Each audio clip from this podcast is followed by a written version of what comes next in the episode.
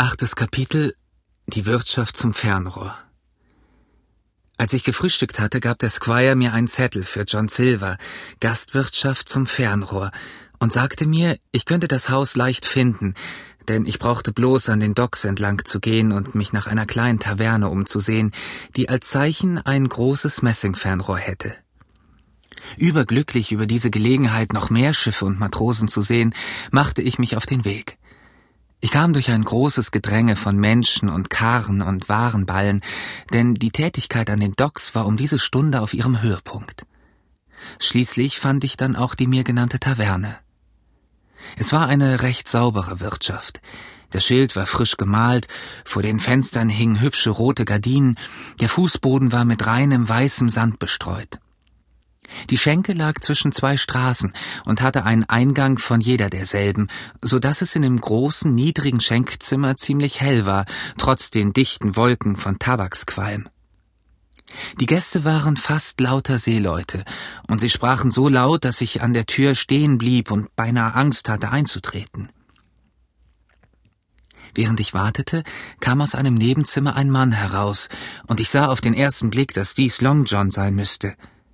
Sein linkes Bein war dicht an der Hüfte abgenommen, und unter der linken Achsel hatte er eine Krücke, die er mit wunderbarer Geschicklichkeit handhabte und an der er herumhüpfte wie ein Vogel. Er war sehr groß und stark, mit einem Gesicht so groß wie ein Schinken. Dieses Gesicht war hässlich und blass, aber von klugem und lächelndem Ausdruck. Er schien wirklich in sehr lustiger Laune zu sein.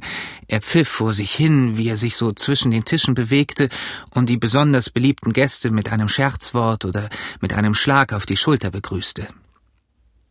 Nun hatte ich, um die Wahrheit zu sagen, gleich bei der ersten Erwähnung Lon John Silvers in Squire Trelawneys Brief innerlich gefürchtet, er könnte jener einbeinige Seemann sein, nachdem ich vom alten Admiral Benbow so lange Zeit ausgeguckt hatte aber ein einziger Blick auf den Mann vor mir genügte. Ich hatte den Captain gesehen und den schwarzen Hund und den blinden Bettler Pew, und ich glaubte zu wissen, wie ein Pirat aussähe, jedenfalls nach meiner Meinung ganz anders als dieser reinliche, freundliche Schenkwirt. Ich bekam sofort neuen Mut, trat über die Schwelle und ging stracks auf den Mann los, der auf seine Krücke gelehnt dastand und mit einem Gast sich unterhielt. Ich hielt ihm den Zettel hin und fragte Herr Silver? Jawohl, mein Junge, so heiße ich ganz gewiss. Und wer bist denn du? Als er aber den Brief des Squire sah, schien es ihm ordentlich einen Ruck zu geben. Er gab mir die Hand und sagte ganz laut Ah, ich verstehe. Du bist unser neuer Kajütsjunge. Freut mich, dich zu sehen. Und er gab mir einen festen Händedruck. Gerade in diesem Augenblick stand einer von den Gästen plötzlich auf und lief aus der Tür. Diese befand sich ganz in seiner Nähe, und er war sofort aus der Straße verschwunden. Aber seine Eile war mir aufgefallen, und ich erkannte ihn auf den ersten Blick. Es war der Mann mit dem käsigen Gesicht, der zuerst in den Admiral Benbow gekommen war und dem die beiden Finger fehlten. Oh, rief ich, haltet ihn! Das ist ja der schwarze Hund! Wer er ist, darauf gebe ich keinen Pfifferling, rief Silver. Aber er hat seine Zeche nicht bezahlt. Harry, lauf ihm nach und halte ihn fest. Einer von den anderen Gästen, der ebenfalls ganz nah bei der Tür saß, sprang auf und machte sich zur Verfolgung auf. Und wenn er der Admiral Hawkey wäre, seine Zeche solle bezahlen, rief Silver. Dann ließ er meine Hand los und fragte, Wer sagtest du, dass er wäre? Der schwarze was? Hund, Herr Silver, sagte ich. Hat Herr Trelawney Ihnen nicht von den Piraten erzählt? Er war einer von ihnen. So, rief Silver.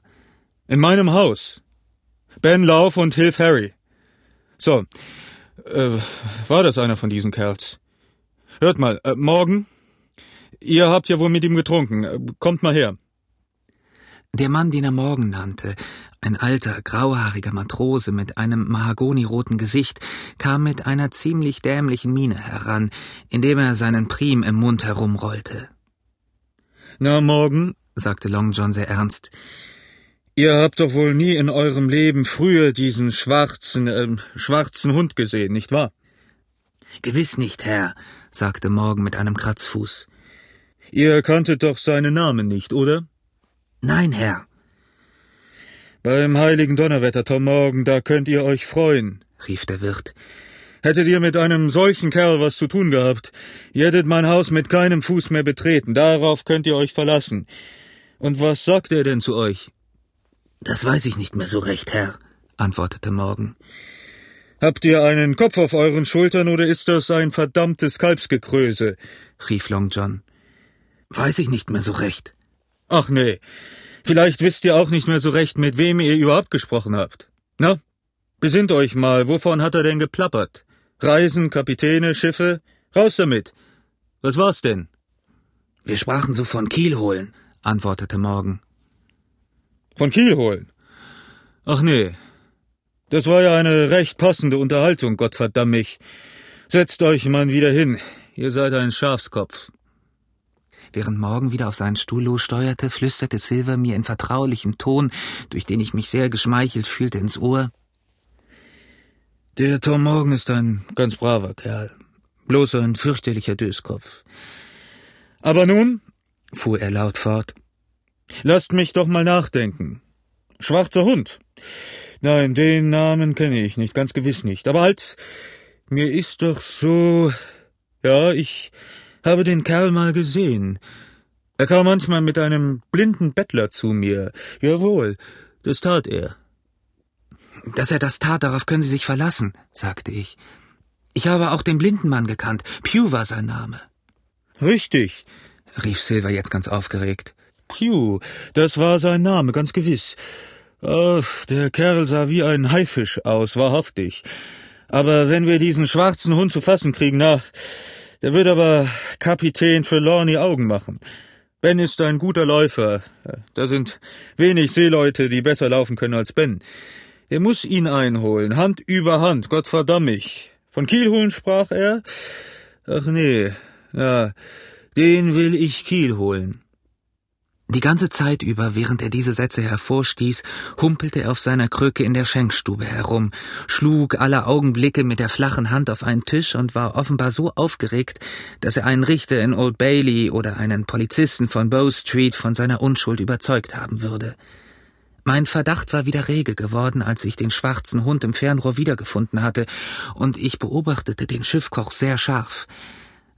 Aber er war für mich ein zu fixer Schauspieler und ein zu abgefeimter Schlaukopf, und als nach einiger Zeit die beiden Matrosen ganz außer Atem zurückkamen und meldeten, sie hätten in einem Gedränge die Spur verloren und wären selber für Spitzbuben ausgescholten worden, da hätte ich mich ohne Bedenken für Long John Silvers Unschuld verbürgt.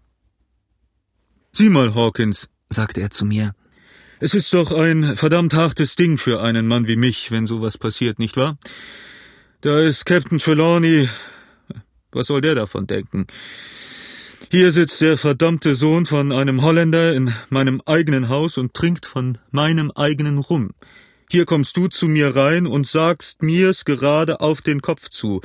Und hier lasse ich ihn vor meinen eigenen Augen uns allen durch die Lappen gehen. Na, Hawkins, tu mir den Gefallen und stelle dem Captain die Geschichte ins richtige Licht. Du bist ja Mann ein Junge, das ist richtig, aber Du bist helle wie ein Dreierlicht. Das habe ich gleich gesehen, als du in die Tür kamst. Na, die Sache ist doch so. Was konnte ich denn tun mit diesem alten Stück Holz, worauf ich rumhumple?